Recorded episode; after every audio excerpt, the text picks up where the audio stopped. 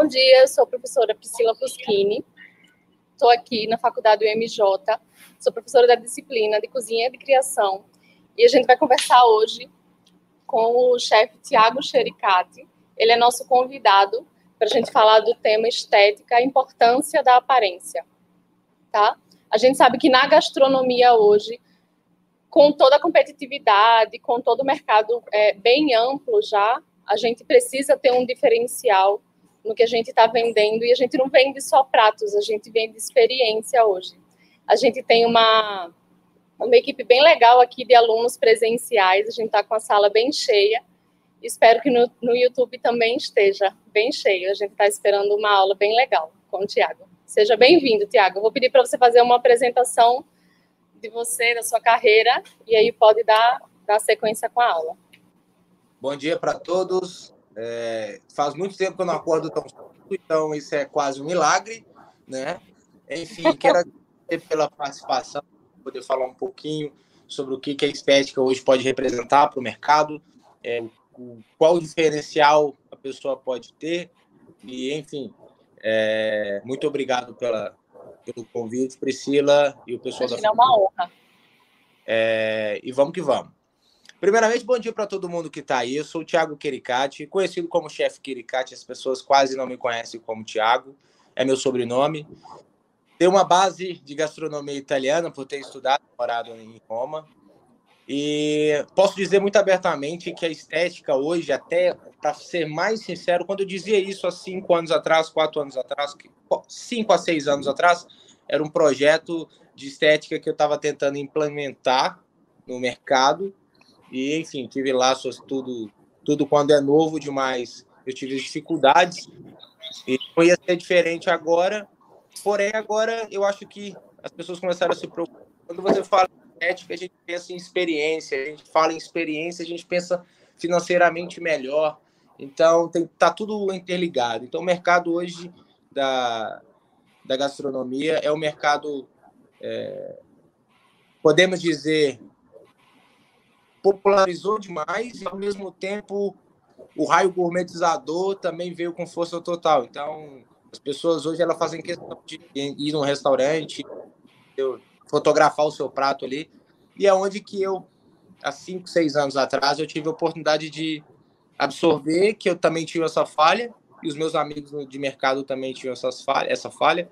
E aí foi onde que eu comecei praticamente essa trajetória, mas a minha base de gastronomia italiana é massas, risotos, molhos, algumas carnes, algumas não, bastante carne. Então, eu simplesmente só migrei para um, um lado que eu achei que era muito que tinha muito esse déficit, né? Tava faltando muito isso e a gente só via isso em grandes mercados, de grandes restaurantes premiados. Então, mais ou menos se resume a minha história é nisso. Há cinco, seis anos atrás, eu deixa eu ver se eu virar a câmera é melhor. Não, é, é melhor. Vamos lá. Eu não tinha feito esse teste. Aí, acho que tá agora. Vamos ver. Aí, ótimo. Então, praticamente desses 5, 6 anos, eu tenho absorvido o máximo de informação possível desse setor. Estudei um pouco de arte, estudei um pouco de, de, de empratamento, mas não tem nada na, em rede social, não tem nada em internet, não tem nada, absolutamente nada falando sobre isso, a não ser um livre, é, como é que eu posso dizer? Uma livre busca que você pode fazer e você vai encontrar algumas coisas. Então, praticamente é essa a ideia que hoje a estética é, é de fato importante na minha vida. Lógico que comida gostosa, comida boa, ela sempre vai estar presente, sempre vai ser algo que precisamos, né? Mas a estética é hoje o ponto-chave de muita coisa. Podemos dar vários exemplos, né? Como eu fui convidado para falar um pouquinho sobre isso, eu ia, eu ia bater alguns temas, eu cheguei até a escrever os temas que eu queria citar, mas falei, não, vou agir naturalmente, porque as dúvidas vão acontecendo, eu vou tentando ser o mais breve possível. A gente pode fazer vários exemplos, a gente pode dar vários exemplos, como, por exemplo, sobre tonalidades de marcas. Essas tonalidades de marcas, a gente tem é, grandes marcas como Ambev, como Heineken, como Coca-Cola, como Apple, Samsung, Nike. Eu, muito ironicamente, eu fui fazer uma busca de tonalidades, paletas de cores. Pode parecer que seja a coisa mais louca, mas é a coisa que mais funciona. E aí eu fui entender que essas grandes marcas tinham isso em comum, que nada mais é, é essa pegada de cores, né? Lógico que o laranja com vermelho combina, mas combina em quê? Eu não sei o que, que combina. Na estética de um prato, na montagem de um prato, não combina. Então, essas tonalidades são importantes tanto quanto na hora da sua montagem ali. Eu, por exemplo, brinco muito com isso. Pode pegar uma paleta de cores. Eu não fiz arquitetura, mas é, eu consegui entender um pouco da arquitetura e vi que eles também trabalham essa paleta de cores. Então, também trouxe isso para a gastronomia, como, por exemplo, a geometria. É, trouxe itens da itens da, da confeitaria para dentro da cozinha salgada, porque são coisas que eram tabu, é, sempre será um tabu. A gente sempre vai ver como um tabu é, a borda de um prato que é que é sujo ali na beiradinha. Lógico, eu não vou jogar salsinha nem orégano, por exemplo. Mas eu vou tentar resumir de como é que funcionou e como é que pode funcionar para você aí. Tem umas, algumas páginas na, no, no, no Instagram que são específicas voltadas para estética de prato. Vou dar exemplo aqui do, do Gastroarte, Arte Gastro, é, Gastroarte. Esse, essa é uma página totalmente específica para isso. Só tem prato lá voltado para o lado artístico. E aí eu segui essa página e não, não, não, vou esquecer nunca na minha vida quando foi meu primeiro prato que eu fiz isso. Eu Vi lá uma, uma, tonalidade amarelada de alguma coisa, um purê, enfim. E vi uma carne, vi uma proteína, vi um, uma, uma flor e vi umas X coisas. Eu simplesmente fiquei encantado com aquele prato. E aí a gente consegue entender que quando a gente replica, a gente copia, é a melhor, sem dúvida nenhuma, é a melhor homenagem que você pode dar para o criador. E aí eu peguei aquele, aquela foto e repliquei aquela foto. O que, que seria amarelo? Ah, amarelo pode ser batata baroa, ou como vocês conhecem. É, é batata baroa mesmo. Batata baroa. Fiz um purê, um creme, igual estava ali mais ou menos como eu pude absorver. Peguei um filé mignon, que estava na foto, nem lembro se era um filé mignon, mas eu peguei essa proteína, repliquei no mesmo corte, peguei uma cebola, fiz a mesma coisa e assim sucessivamente. Só que eu fui replicando mesmo, praticamente era cópia falsificada, bem falsificada, né? Porque os caras tinham ingrediente, eu não tinha, não sabia o que que era, os caras têm é, técnicas que eu desconhecia. E aí, com isso, eu fui aplicando essas cópias o tempo inteiro. Fiquei quase aí por três meses, quatro meses copiando. E todos os dias fazendo. Eu fazia aquilo com o intuito de simplesmente fazer a melhoria para mim. Lógico que eu não ia pegar aquele, eu ia tentar juntar a ideia daquele, daquela estética com a ideia da minha realidade.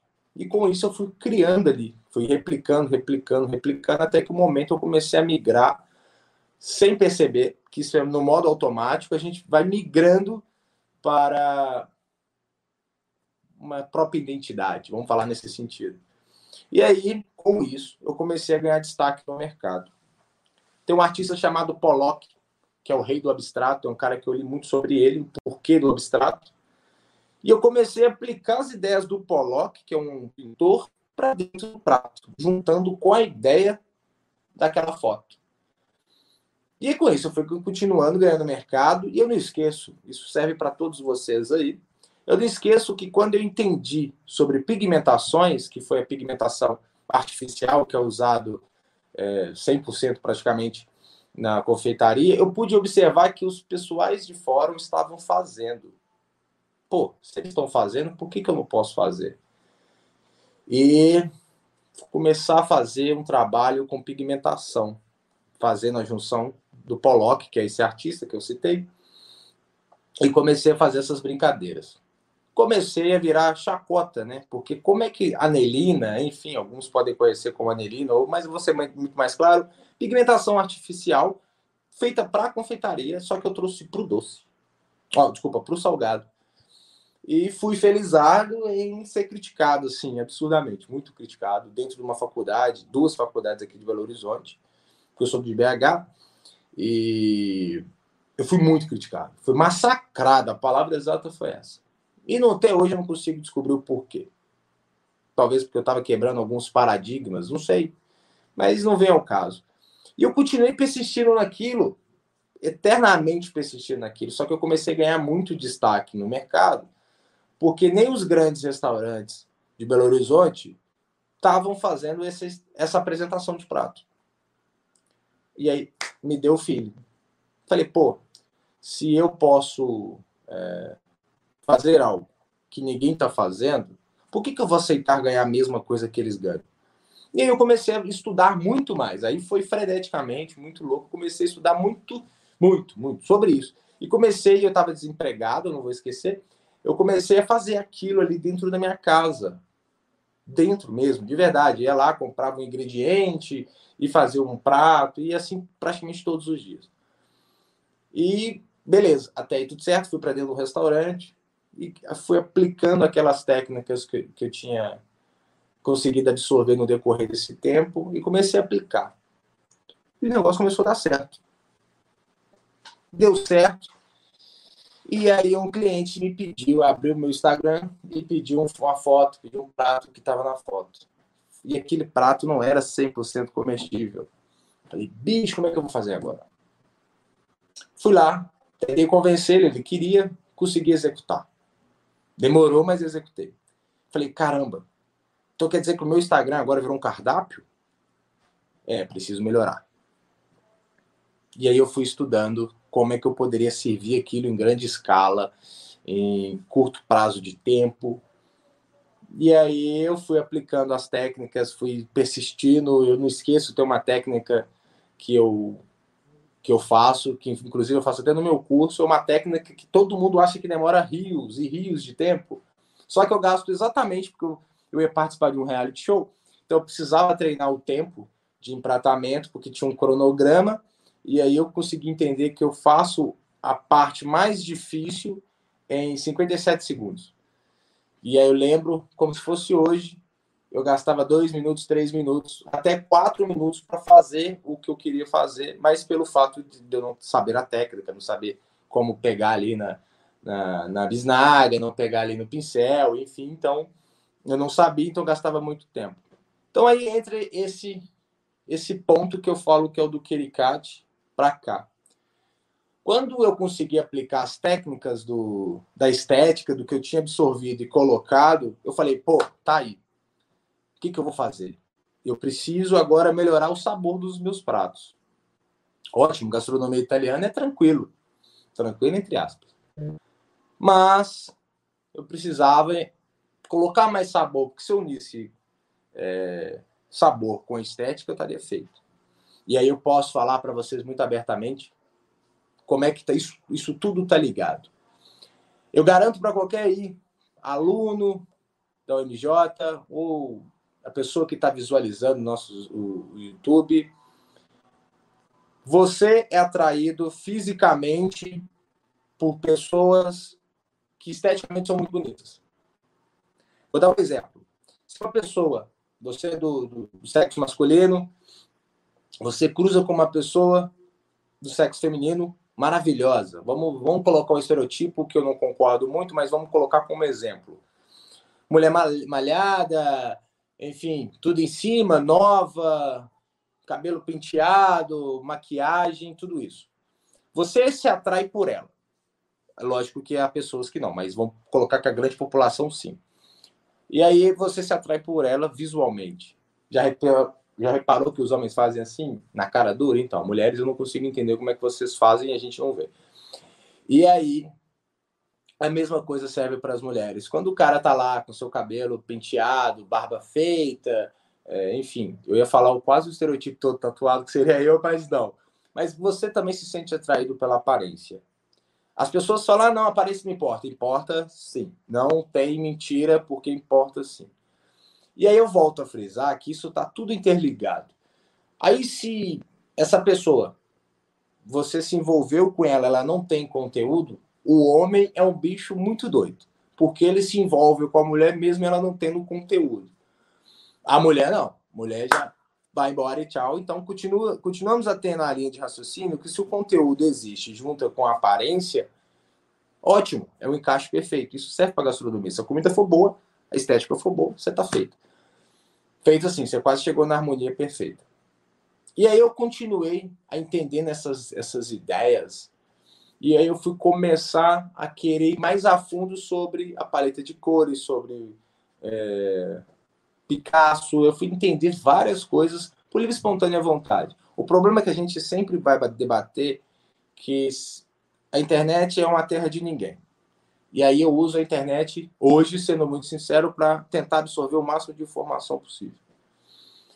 E eu continuei fazendo esse trabalho e consegui entender que as pessoas tinham esse déficit de, de na hora de finalizar, tinham excelentes cozinheiros, eram excelentes cozinheiros, mas na hora de finalizar. Então, simplesmente eu comecei a migrar o meu trabalho para algo mais simples, porém sofisticado. É o que eu acredito ser sofisticado. Não posso dizer nem se é, se é ou não, pelo fato que eu não sei o que, que é a visão de cada um. Mas a gente consegue ligar, ligar várias coisas. E uma delas, sem dúvida, é estética. Eu vou dar um exemplo. Hoje, gente, o mundo é ligado à rede social. E a tendência é que só aumente. Enquanto um cliente, se o prato, por isso que eu falo que a estética é incrivelmente um marketing automático. Porque se o cliente está na mesa e ele fotografa, ele marca seu restaurante nos stories dele, você não precisa gastar dinheiro com marketing. Lógico, não no nível altíssimo que um dia alguém pensou. Então tá tudo ligado. Hoje o mundo é virtual, o mundo hoje é fotografia e não tem como. Celulares hoje aí estão com câmeras tem câmeras melhores do que até algumas profissionais. Então a gente precisa entender que a estética ela é importante. E aí eu comecei a entender também que além desse automarketing, você ganha destaque na sua na sua carreira. Vou dar N exemplos aqui, tá bom? N exemplos não, vou dar um exemplo aqui que eu quero que vocês absorvem e consigam compreender. O que que o Bill Gates foi? O que que Steve Jobs foi? O que que Dan Brown foi? Essas pessoas, o que que os grandes empresários, acho que é Elon Musk, né, que é o dono do Tesla, o que que ele foi? Nós temos que avaliar, avaliar nós, nós temos que entender que todos esses empresários que a gente vê como Ronaldinho Gaúcho, é, Ronaldo Fenômeno, enfim, nós temos Neymar, Messi, e vem toda essa escala de profissionais e de pessoas que se destacaram. Mas eu vou falar do jogador, não, vou falar dos empresários, que eu acho que a linha de raciocínio é mais lógica. O que, que eles fizeram? Eles simplesmente fizeram coisas que não tinha no mercado. Se não tem no mercado, se não existe no mercado, a tendência é que os inícios sempre vai ser difícil. Por que, que sempre qualquer obra de, do seu da sua cidade, ela sempre gera transtorno, porque é novo, e o novo ainda precisa ser absorvido. Então, eu posso falar muito abertamente, vamos pegar grandes desses grandes empresários, o que, que eles fizeram de diferente? Tudo.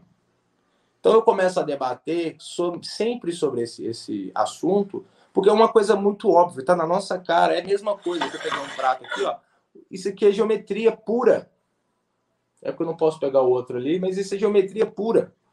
E o que, que a geometria tem a ver? Tem tudo a ver, só que a gente está ligado em outras coisas. A gente está se preocupando com outra coisa. É muito mais fácil eu criticar um amigo meu na minha profissão do que eu tentar estudar sobre o tema.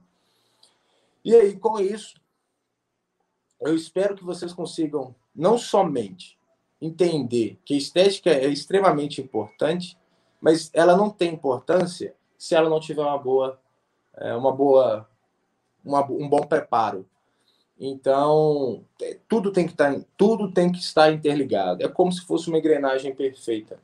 É, eu escutei de alguns bons profissionais aí, profissionais, eu não vou dar nomes, mas bons não, excelentes profissionais, que o mercado precisava disso. Mas o mercado precisava disso por quê? Porque ninguém se preocupou em tentar melhorar. Então, quando você faz algo que é diferente, algo que é novo, a tendência é que você demore, tenha um processo muito demorado para qualquer coisa.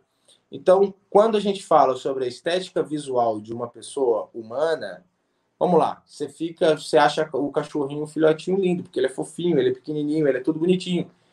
E aí isso serve também para o seu, pro seu trabalho, para você se vestir. Você não sai com o cabelo bagunçado, você não sai com a barba mal feita, você não sai com a blusa completamente rasgada, então tem tudo isso envolvendo no nosso dia a dia que a gente só precisa trazer para dentro. Se a gente trouxer para dentro, a gente consegue gerar essa atmosfera que é se preocupar um pouco mais. E posso falar muito abertamente, que eu posso brincar, infelizmente. Deixa eu ver esse chat aqui. Eu vou dar exemplos aqui é, de coisas que eu acho incríveis, que vocês podem avaliar. eu vou liberar para perguntas, é... mas vamos lá. Coca-Cola tem quantas cores? Duas. Samsung tem quantas cores? Uma. Nike tem quantas cores? Uma. A Jordan tem quantas? Uma cor. Apple tem quantas cores? Uma cor. Vocês podem ver que nada é chamativo demais, tirando a Coca-Cola por causa do vermelho, mas tem uma linha de raciocínio atrás disso. Todas elas têm em comum. Então a gente vai falar hoje, eu não ia fazer isso, mas eu vou fazer aqui para vocês, é, uma demonstração sobre tonalidades de cores que eu acho que vocês vão conseguir entender. Enfim, Priscila, quer entrar para me fazer perguntas? Oi, Tiago. Temos algumas perguntas aqui da turma que está aqui na sala, do presencial, e algumas no chat também. Eu vou começar das que estão aqui no chat, tá? Ok. Deixa eu só ler aqui. Tem uma pergunta da Cristina. O, na verdade, o Luiz Frederico te deu bom dia, um bom dia, mestre. Bom dia, Luiz. E a gente tem uma pergunta da Cristina. Minto, eu vou começar pela minha pergunta, que apareceu agora na tela. Em qual momento da tua trajetória você enxergou essa questão da estética sendo muito importante para a diferença, para o diferencial do, do, da tua arte em si, que a gastronomia é uma arte, né? Sim. Na hora que eu pude perceber, quem fez essa pergunta? Eu. O Pri, eu pude perceber quando as pessoas começaram a me atacar gratuitamente. Sendo ah. muito sincero, hoje eu chego assim, antigamente eu ficava perdido, né? Sendo, sendo bombardeado com crítica. Então, hoje eu percebo que foi quando me deu o start. Eu falei, ah, eles vão me criticar, mas por qual motivo? Enfim, fiquei muito mal. Mas eu lembro que eu só persisti nessa ideia maluca que é hoje que vocês veem aí. Foi exatamente quando eles começaram a me bater assim gratuitamente mesmo. Eu não sou nenhum santo, mas na dentro da gastronomia eles não têm eles não têm nada para falar profissionalmente. Pessoalmente eles podem falar, mas profissionalmente não. E eu sempre fui um chefe muito polêmico, né? Então de um tempo para cá, de dois, três anos para cá, que eu parei de ser polêmico, mas de vez em quando a gente dá umas cutucadas. Mas foi quando eu percebi que eu estava sendo atacado. Aí eu vi que tinha alguma coisa que incomodava os outros. E aí, como eu sou aquele cara que gosta de absorver é, leitura, né? Então eu já tinha lido sobre tal, tal tema. E tem uma frase bem legal que isso serve aí para todo mundo. O inseto, ele só ataca as lâmpadas que estão acesas. Ele não vai atacar a lâmpada que está é, apagada. Então tem uma linha de, de, raciocínio até nisso, que é um, se eu não me engano, é um italiano que citou isso. Então é, é uma coisa muito óbvia. Eu não, não vou ser atacado porque eu tô quieto, eu vou ser atacado porque eu tô fazendo alguma coisa. E aí hoje eu vejo assim. É diferente, show. É. É, deixa eu passar para a próxima pergunta, que é da Cristina. Ela perguntou: chefe, tu acredita que há uma comida ou uma corrida ou uma disputa entre os profissionais da área? Que há muitos chefes para poucos cozinheiros? Cris, então, vamos lá. Existe e te aconselho a não entrar. Porque existe uma. Os profissionais mesmo, eu adoro São Paulo, eu adoro ir para São Paulo, porque São Paulo é uma atmosfera dos profissionais incríveis. Eu lembro hoje, como se fosse ontem até, no Mesa Tendências, tinha 30 tantos chefes na rua tomando cerveja, fazendo vaquinha, e eram chefes que você olhava assim. Eu fiquei vendo até um aluno meu que foi estagiar comigo, e enfim, ele, ele ficava admirando que tinha o Fred Cafarena, tinha o Rodrigo Digo, e, enfim, tava todo mundo assim, ele pirando, e os caras eram tudo ali unido, né? E o mercado, tirando, eu não conheço todos os mercados, mas a maioria sim, são um mercado com seus egos lá em cima. Os profissionais não, não, não gostam, a maioria deles. Aí, ai, Pri, vou ser polêmico de novo. é o seguinte: Vamos lá. Os profissionais hoje, a maioria deles, a maioria deles tem medo de perder a estrelinha que eles conquistaram. Só que ajudar ao próximo não aumenta mais até o seu brilho. Infelizmente, é uma disputa, Cris, Cristiane, né?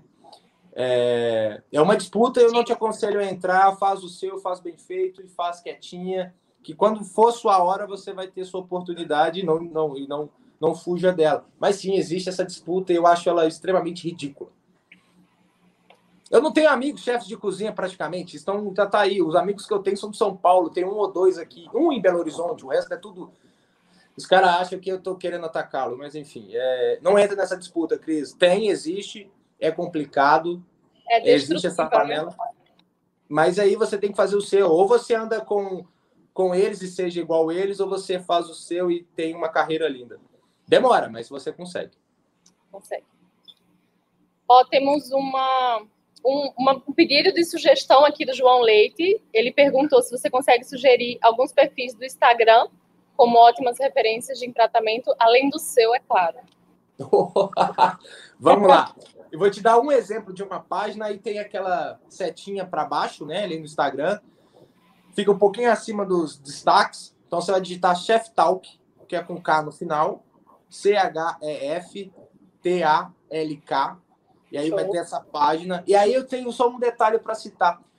Essas brincadeiras de copiar os pratos, Pri, que eu contei, eu consegui criar uma própria identidade que eu entrei para dentro dessas páginas todas sem pagar um real, enfim, essa, essa coisa toda, sempre pegando ali. Aí hoje eu falo, caramba, eu copiava e hoje me copio, muito massa.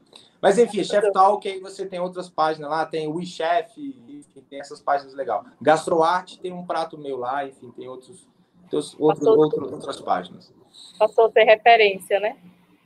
Não, não me vejo como referência, não, mas exemplo, assim, é algo bem distante, né? Não, não. vamos lá, vamos dar sequência. O Clóvis que é nosso aluno aqui, ele perguntou: algum evento ou pessoa te influenciou nessa atividade na Itália ou a necessidade falou mais alto? Ah, boa. Eu não gosto de contar muito, né? Por mais que eu seja, talvez seja inspirador para algumas. Enfim, fui para a Itália muito cedo, com 18. É, morei um tempo na rua. Comecei lavando o banheiro de um restaurante. Então, a influência mesmo, para chegar onde que eu estou hoje, a influência sempre será a minha vontade mesmo de não querer que eu vim de uma comunidade, é, comunidade muito foi considerada a mais perigosa de Belo Horizonte. Então a minha motivação sempre foi sair do inferno. Eu nunca quis ficar aqui e tudo. É... Então eu consegui entender que a minha sobrevivência, ou eu voltava para o inferno que eu vivia, ou eu tentava alguma coisa melhor. E sempre fui, comecei lavando banheiro e aí eu me tornei é, lavador de copo, de lavador de copo eu já falava um pouco de italiano, aí eu virei garçom, de garçom eu já fui para o tanque da cozinha, que eu me arrependo amargamente, porque eu tenho problema da coluna seríssima por causa do, do tanque. Aí eu fui lavador de prato primeiro, depois eu fui tanqueiro mesmo, que é os panelões. E aí eu fui crescendo automaticamente, terceiro cozinheiro, segundo, terceiro auxiliar, segundo auxiliar, e fui crescendo até me tornar o chefe responsável pela praça, que é bem diferente do Brasil. E é mais ou menos isso. É, o que me inspirou foi a, a, a não vontade de voltar para aquele mundo que eu cresci. Show. Essa questão da, das pessoas mesmo, dos profissionais e dos alunos, do pessoal que está em formação, entender como que a gente começa na gastronomia é muito importante, que a gente não sai da faculdade, ou não começa na profissão já como, como chefe, ou como liderando mesmo uma cozinha, né? Tem que começar a aprender. Infelizmente, infelizmente as, as os realities, né? Eles colocaram uma glamorização no, no, na profissão que não existe. Existe, aliás, deixa eu fazer uma correção, existe, mas é uma fatia tão pequena do, da, desse, desse glamour. Cara, é, a gente pode lembrar, tem uma matéria do Alex, o Alex Atala, que ele teve que fazer propaganda da, de caldo quinó e ele nunca usou, mas era para ele pagar as contas dele. Tem uma matéria incrível falando sobre isso.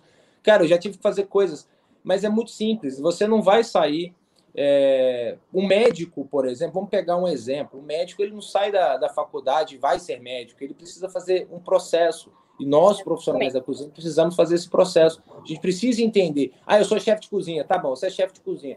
Você consegue ir para o tanque? Não, porque você, alguns, claro, não posso generalizar, mas a maioria fala: não, eu estudei para isso, eu não vou para o tanque. Cara, todas as vezes eu fui para o tanque, de todos os restaurantes que eu passei, eu fui para o tanque, sem problema nenhum.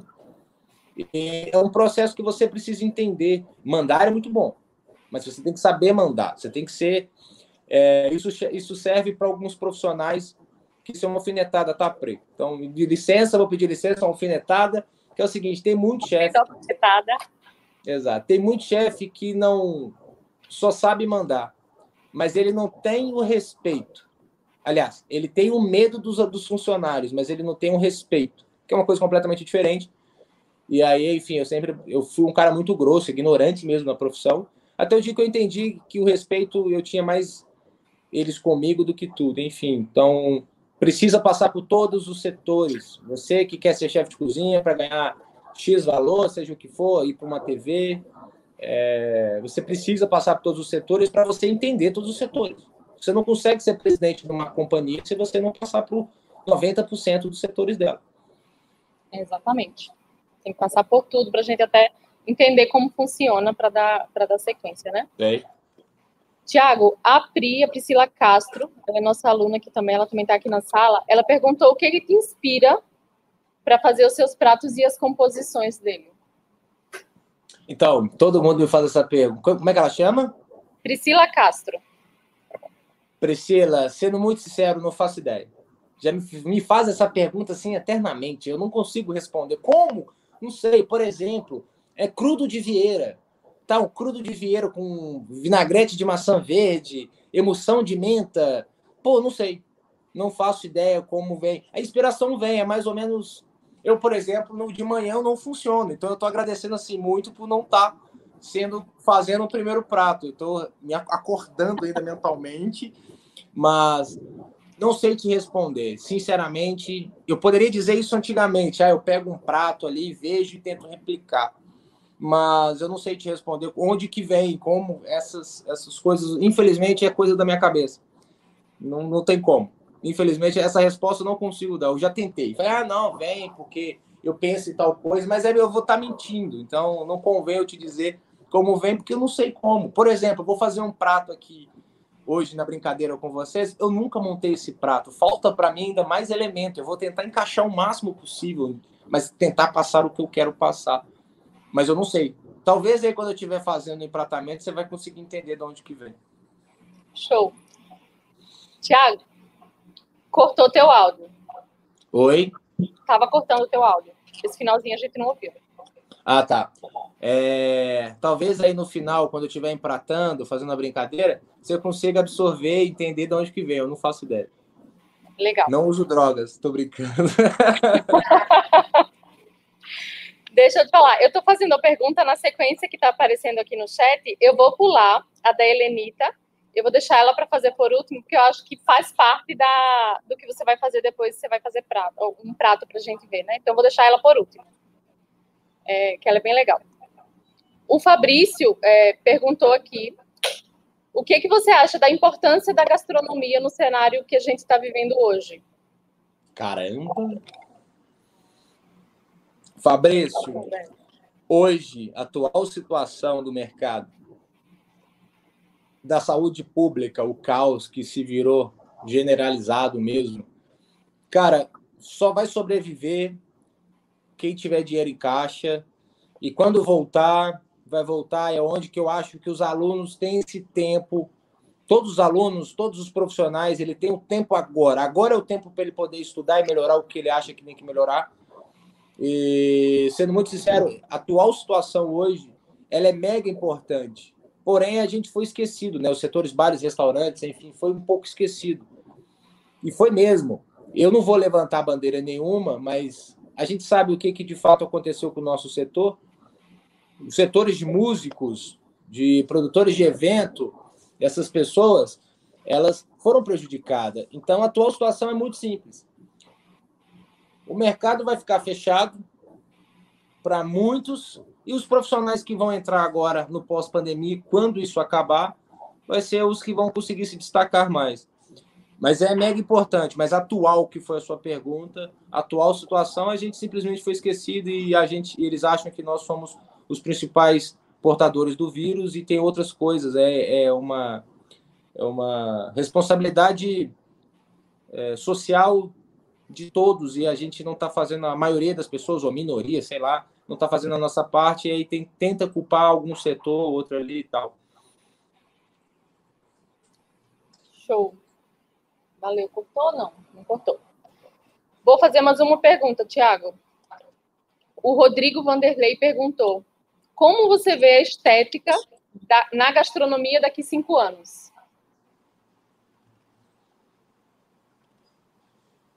Vamos falar em números. Vamos falar de 0 a 10. Hoje, ela tem uma importância de 3. Daqui a cinco anos, eu espero, pelo menos, que os meus alunos do meu curso eles tenham ganhado destaque. Ou graças até porque tem alguns mesmo que eu sei que está ganhando destaque. E eu acredito que vai estar tipo no 4,5, entrando para o 5. Ainda é uma coisa que não é tão valorizada, né? não é uma coisa que é tão visto é, com certa preocupação. Porque medos de fazer em grande escala, enfim, outros, tem outros medos aí que eu já escutei de 99,999% das pessoas, que a questão para mim é muito, muito óbvia até, que quando começarem a se preocupar, os que estão se preocupando estão se ganhando destaque. Eu posso dar exemplo de alunos meus que estão entrando para dentro de reality shows. E eu posso dar outro exemplo que eu fui convidado para reality shows, já participei do TT de Brasil da GNT, e simplesmente nunca comeram da comida. Só viram.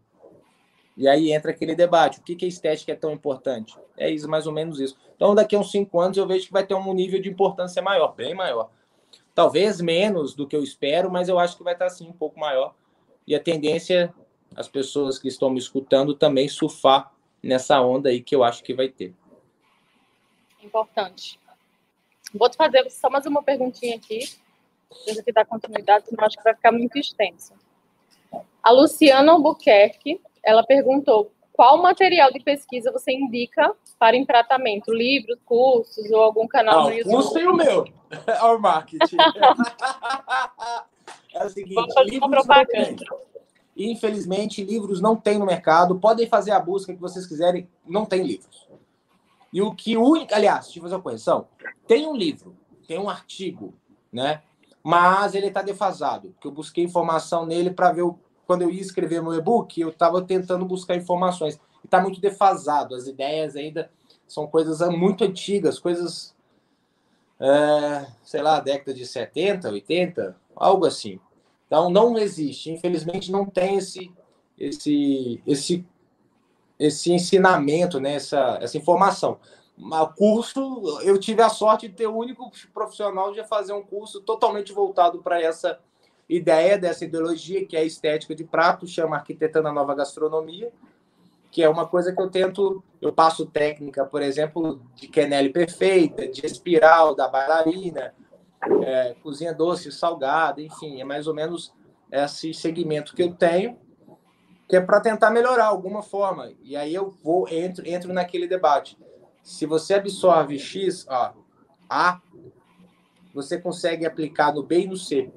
Se você absorve D, você consegue aplicar assim sucessivamente. Então, eu, por exemplo, faço a técnica da bailarina, que é da confeitaria, cozinha salgado, cozinha doce. Então, é mais ou menos isso. Ô, gente, é um merchan rapidinho mesmo, tá? Show. Vou, vou voltar agora lá para a pergunta da Helenita.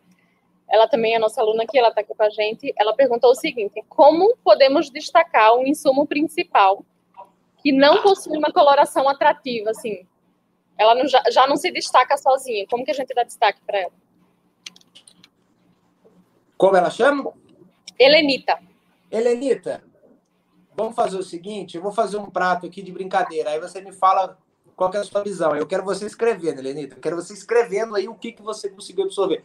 Gente, eu nunca fiz esse prato, então se ficar feio, por favor, não brigue. Mas vamos lá. Deixa eu só, deixa eu só chamar minha sobrinha aqui que ela vai me ajudar. Show. Tá todo mundo curioso aqui, Tiago, para saber o que, que é que tem no teu prato. E aí combinou muito, casou muito a pergunta da Helenita, né? Porque ficou um prato mais monocromático e o destaque mesmo. É, é, parece ser o principal do teu prato, não tem tanta cor. O que, que você acha que é o principal aqui, Pri? Tem aparência muito de um sorvete, um creme. Isso aí essa Exatamente. Vamos lá. Essa quenelle eu não vou falar o que, que é, como eu faço ela, né? Mas, enfim. É... Nada mais é que aqui é sorvete de maracujá, meio que eu fiz uma salada de fruta. Sorvete de tá. maracujá, sorvete de manga, que tem o do meio aqui é de manga, a manga em pedaços, e a farofa seria de biscoito, que eu achei que muito. Foi por isso que eu tive a ideia de ter o prato, que eu achei o biscoito de manga, o sabor manga que é aqueles caseiros, né? Falei, é, pô, vou encaixar manga, manga e manga e doce de leite.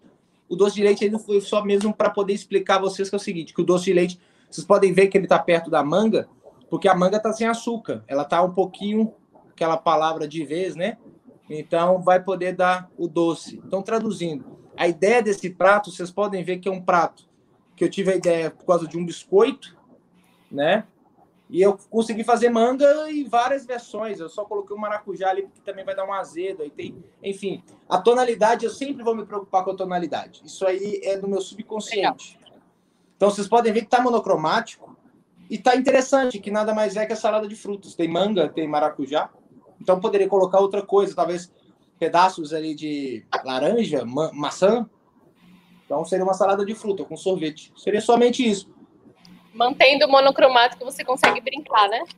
Com Essa certeza. a tua, a tua Com toda. Eu acho que eu consigo. Deixa eu ver aqui. Vou virar de novo. Show. E aí, só para vocês poderem entender um pouquinho a mais. Deixa eu ver a câmera aqui. É. Deixa eu olhar aqui. Vocês podem entender que a questão é muito óbvia. As tonalidades estão trabalhando. Olha esse, eu vou desmontar aqui. Eu não vou desmontar, porque senão eu não vou conseguir fotografar. Mas, enfim, essa terrinha de biscoitinho de manga aqui da. Acho que é a senhora Dona Helena, o nome dela.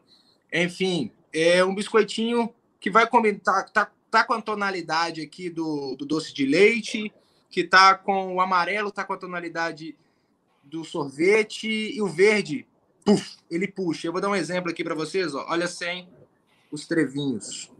Olha como é que o prato fica. Jururu! Aí. Agora, de novo com os trevinhos. Me entenderam? Sim. Ah, né? Deu um destaque legal. Tiago, deixa eu te perguntar. A questão para vocês aí, já que está na faculdade, para o pessoal até do chat também, do, do YouTube, muito simples. Me apresentem aí prato monocromáticos.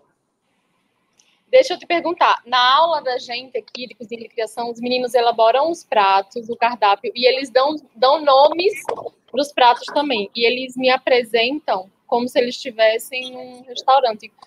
Qual nome você daria para o seu e como é que você apresentaria ele, se fosse para um cliente? manga e suas inspirarem. Manga e suas versões. Ou então, salada de frutas desconstruída. Vou dar uma dica então para os alunos, pode ser? Pode ser, por favor. Acho que vocês têm. Se não tiver, infelizmente não vai dar ideia. Frutas sempre é bom, mas vocês já viram aquele boleador que vem uma bolinha mesmo? Vocês devem ter na faculdade com certeza. Vocês vão fazer salada de fruta, só que vocês vão tirar em vez de frutas. E outra coisa, só para lembrar, vocês podem observar que o corte da minha manga tá em todos em brunoise em perfeito corte, não tem nada fora do comum. Então, Sim. vocês vão fazer esse boleador de frutas. Aí vocês podem fazer é, essa salada de fruta aí, só que agora com geometria no negócio. Arrasou, show. Uma dica boa. Dica boa e, tra e traduzindo esse prato seria manga e suas versões, ou seria. Talvez eu trabalharia ele mais, é só porque eu fiz uma brincadeira mesmo com você. Talvez eu fizesse uma manga caramelizada na cachaça. Na verdade, eu tenho essa mania. Eu faço o prato primeiro, absorvo a ideia dele, como, é, aí eu vou construindo o sabor, que aí automaticamente eu construo também é, mais a estética. Então talvez eu fizesse ali a manga caramelizada com a cachaça, é, talvez, enfim, não faço ideia, mas esse prato seria salada de fruta desconstruída, manga e suas versões, provavelmente seria manga e suas versões. Farei uma telha, enfim, mais ou menos isso. Show, arrasou na composição. Deixa eu te fazer uma pergunta para a gente fechar. É, na verdade, é mais uma dica mesmo. Que dica que você dá para os alunos que estão em formação ou que estão ingressando agora na gastronomia, para os profissionais que também estão entrando no mercado de trabalho, para ter esse diferencial, para continuar na carreira, seguindo, seguindo, fazendo uma carreira, uma carreira legal, assim, bacana. Nunca esqueça. Todos que estão, que ouviram, que vão ver isso depois, nunca esqueçam você não vai ser atacado se você for uma pessoa normal. Se você tiver um pouco de destaque, as pessoas vão te atacar. Então, hoje, sendo muito sincero com todos vocês, é meio que um desabafo meu assim para todo o mercado gastronômico que é é muito mais fácil derrubar meu prédio de seis andares do que construir o deles. E eles a vontade de desistir vai ser todos os dias. Eu tenho todo mês eu quero parar de cozinhar todo mês. E aí, todo mês eu tenho alguma coisa positiva acontecendo. É uma profissão que, infelizmente, a gente não é tão bem remunerado, mas a gente não é tão bem remunerado porque a gente não tem nada mais para acrescentar. É, agradeço tudo que eu conquistei hoje e é isso aí que vocês viram, que eu falei sobre a estética. Então, talvez eu tô, talvez, talvez estou correndo um pouco à frente. Mas aí há pessoas que é o meu conselho para todos os estudantes e profissionais que estão iniciando. Gente, pare de usar a internet para disseminar ódio, não que sejam vocês. Pare de usar a internet por coisas bestas. Vai dar uma pesquisada, entra nessas páginas que eu dei exemplo, é, tenta absorver o máximo, fotografa, replica aquele prato, faz. Só para você ter uma ideia, isso serve para todos os meus seguidores do meu Instagram que piraram nos vídeos que eu de, de receita. Eu não vou fazer mais, enfim, mas quando eu fiz, as pessoas piraram, mas piraram e aquilo ali era da internet. Vocês preferem entrar no meu Instagram do que vocês pesquisarem. Agora eu vou, eu vou falar abertamente. Cara, aqueles vídeos estão na internet. Os vídeos de fazer espuma. Vocês sabem fazer espuma de lecitina de soja? Parece um bicho de sete cabeças. Lecitina é 250 ml do suco do produto que você vai usar, com 2 gramas de lecitina de soja. Pronto. Você vai bater no liquidificador, vai gerar espuma. Aí tem outros segredos que faz ela manter por mais tempo, mas nada impede de você testar, treinar, testar, treinar. Mas o meu conselho é estudem, é, vão buscar mais informação. Se você quer melhorar a estética de prato, enfim, a gente está para lançar um projeto, eu, o Rodrigo, o Fred Cafarena, o Bruno Hoffman, para que vai tentar absorver o máximo de, de de ensinamentos. Mas, gente, eu acho que o maior defeito de todos nós, isso inclui a mim também, é não buscar informação, a gente ficar acomodado. Quem fica na zona de conforto não vai dar muito certo. Vocês vão continuar, todos os profissionais, vocês vão continuar ganhando um salário que eu também não concordo, porque a gente não tem nada para agregar ao mercado, a gente não consegue agregar nada. Eu posso dar um exemplo aqui, dá 55 minutos, eu posso falar um pouquinho. Posso dar um exemplo é, se eu pegar o meu filho de 11 anos, melhor, se eu pegar minha sobrinha, que está me ajudando aqui, é, eu posso falar, ela tem 15 anos. Ela faz macarrão, faz arroz, faz feijão, faz miojo, faz tudo. O que, que diferencia entre eu e ela? O que, que diferencia você e dela? Porque vocês conhecem as técnicas. Você conhece o tempo de cocção. Mas e aí que tá? Eu vou chegar num restaurante. Todo restaurante, todo restaurante, ou tem massa ou tem risoto. Risoto com filé ou massa com filé. Isso é básico. Pô, mas aí você não vai agregar nada, você não vai acrescentar nada. Pô, menino de 15 anos de idade sabe cozinhar. Pô, e o que, que seria o seu diferente? Pô, você sabe fazer uma vieira, você sabe fazer uma lagostinha, sabe fazer uma, uma lagosta, sabe fazer um filé mignon, sabe fazer um chorizo, um ancho, enfim. E aí você, a gente, né, isso inclui a mim, a gente não tem nada mais a agregar que uma menina de 15 anos de idade faz a mesma coisa. Quer um exemplo pior? Ela vai usar sazon. A gente não usa sazon. Só que o cliente vai querer a porcaria com sazon, então a gente tem que trabalhar até no tempero. Então são essas coisas. É, comida de casa não é comida de restaurante. Existe o seu segmento, que é o comfort food, que isso vai migrar muito rápido pós-pandemia, mas a gente precisa entender mais o que, que a gente está fazendo. A gente faz porque a gente quer entrar na TV, igual eu vejo meus alunos entrando em reality shows. Os caras ganharam destaque assim absurdamente por causa da estética. Acredito eu, mas porque, até porque também não experimentaram o prato, né? Pô, eu fico imensamente feliz. Eu acho que eu ajudar os outros a construir o prédio dele de seis andar. Porque se caso meu prédio trincar ou rachar, eu tenho vizinhos. Acho que vocês conseguiriam entender essa brincadeira. Sim. Com certeza. Foi show, Thiago. É... Foi muito bom. Tem mais alguma pergunta para encerrar? Tem sim. O Vitor está escrevendo uma pergunta aqui para passar para você. Não entendi. Não entendi. Aqui, eu vou para Maceió quando? Eu não conheço Maceió, não, viu, gente? Eu conheço. Desafios para aula? Ah, tá, entendi. Tiago, você está convidadíssimo para vir para Maceió. Deixa só terminar essa pandemia, que eu acho que você vai ser muito melhor recebido. Ó, é, ó, eu conheço o Nordeste que melhorar isso inteiro. Eu conheço o Nordeste e o Norte do país inteiro, mas não conheço Maceió. Tá convidadíssima, a turma tá aqui, louco para receber você. É, o Vitor, ele perguntou aqui, pediu para você lançar um desafio, se possível, para.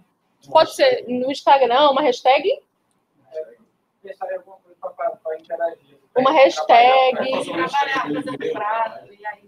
Uma hashtag ou alguma coisa para você fazer para o pessoal ir colocando os pratos e você visualizar ou dar algum toque, algo do tipo. Você topa? Topo.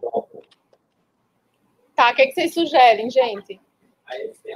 Vamos ver se o Felipe sugere alguma coisa para a gente. Na verdade, eu vou dar uma primeira dica. Pode falar. Primeira dica não, eu vou dar o primeiro, o que eu quero. Um prato monocromático, já é o início. Show! Hoje, a gente, terminando a nossa live aqui, a nossa aula show contigo, a gente vai ter uma aula prática, a gente vai direto para a cozinha e os meninos têm dois menus de seis tempos para criar para a gente até, até já já. Eles são rápidos. E aí vamos, ter, vamos lançar esse desafio agora já. Hoje eles já mandam para a gente um, um, monocromático. E eu já jogo para você visualizar. Vou mandar os 12 pratos para você visualizar hoje. Vai ter um monte de fotos. Então. Fechado. Então. Fechado. Você quer aparecer? O nosso coordenador, o Thiago Brandão, ele chegou aqui, ele vai dar uma palavrinha vai compartilhar Ô, Thiago, se você não aparecesse, ia ser sacanagem, né, pô? Coordenador. É, já pensou? Eu vi você falando aí que acordar cedo é complicado. Imagina acordar cedo depois de um restaurante parado na pandemia. E aí você não acorda cedo, você acorda ultra mega preocupado. É, a pessoa já acorda assim. Bom, Tiago, queria agradecer, certo? Ah, eu refaço o convite aqui da professora Priscila. Vem para Maceió, vem, vem ficar aqui com a gente, vem conhecer o MJ conhecer os nossos produtos, né? Porque é algo muito diversificado, né? A gente está na, na, a gente tem uma lagoa, a gente tem mar, entendeu? Mar da melhor qualidade possível e às vezes a gente não valoriza tanto os nossos produtos. Precisa vir o Tiago de fora para mostrar o nosso potencial. Então o convite está mais do que feito, tá? Deixa, deixa passar essa pandemia e vem-se embora para cá. Vou, faço questão. Obrigado pelo convite. Estou te vendo aqui do lado. Ok. Faço é, convite aceito. É, como eu falei com a Priscila, eu não conheço Maceió, tenho vontade de conhecer. E, infelizmente, infelizmente mesmo, precisa de gente de fora para valorizar o nosso produto local. Então, fiquem cientes que a faculdade, o MJ, tem total apoio para qualquer tipo de divulgação de produto, seja ele do simples ou do mais complexo de trabalho. É, vamos fazer uma parceria junto, junto com a MJ, para a gente poder valorizar é, o produto local, que infelizmente não é tão valorizado. E eu, muito coincidentemente, eu estava conversando com a Mariela dos Prazeres da Mesa, Sim. que eu tô com um projeto de deixar um pouco a minha cozinha um pouco mais comercial, mas valorizando mais os produtos locais. Então eu quero ter um prato de toda a região, um prato de cada região. Então eu faço questão de fazer uma pesquisa junto com a MJ. E muito obrigado pelo convite. Tiago, né?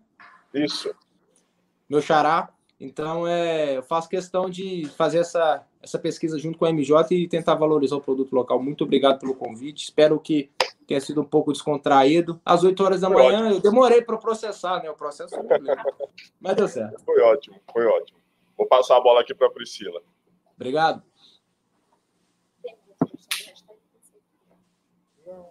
Para ele? É. Eu acho que é criatividade acima de tudo, alguma coisa assim. Tá. Então é isso, vamos encerrar por aqui. Eu agradeço em nome da turma inteira, do estado inteiro de Alagoas, na verdade, que eu acho que tem muita gente assistindo. Foi, é uma honra receber você aqui, Tiago, uma honra enorme.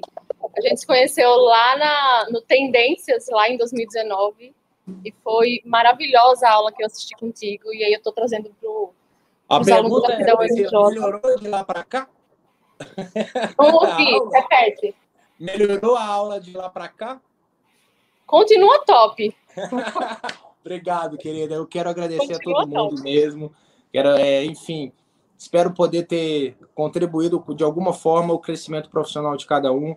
E para praticamente encerrar, não seja esses profissionais como uma pergunta que houve, que fazem suas panelinhas, tentam agregar, ajudar o próximo que o mercado tem mais a melhorar do que piorar.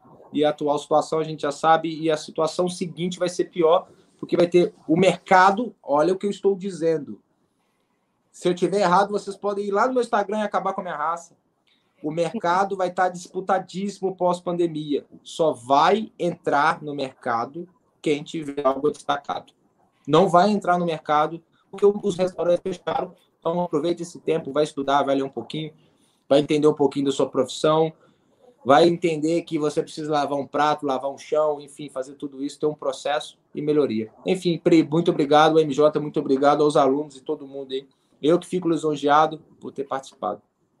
Eu que agradeço. Eu vou. É, acabei de jogar aqui no, no chat, eu vou falar para os meninos usarem, e aí já joga para o Brasil todo, se quiser. Ou a hashtag MJQuericate, que aí a gente já joga os, os pratos das aulas de hoje e todos os que eles quiserem fazer, para você dar uma olhada. Pode Obrigado, ser? gente. Bom dia para vocês e valeu, Pri. Valeu, rapaziada. Muito obrigada. Até mais. E aqui eu agradeço, quero agradecer em nome da, da UMJ a presença de todos. Peço para vocês seguirem a gente no, no nosso, nas nossas redes oficiais, que é arroba Oficial, e para acessar o nosso site também para conhecer a instituição, o mj.edu.br. Tenham um excelente dia.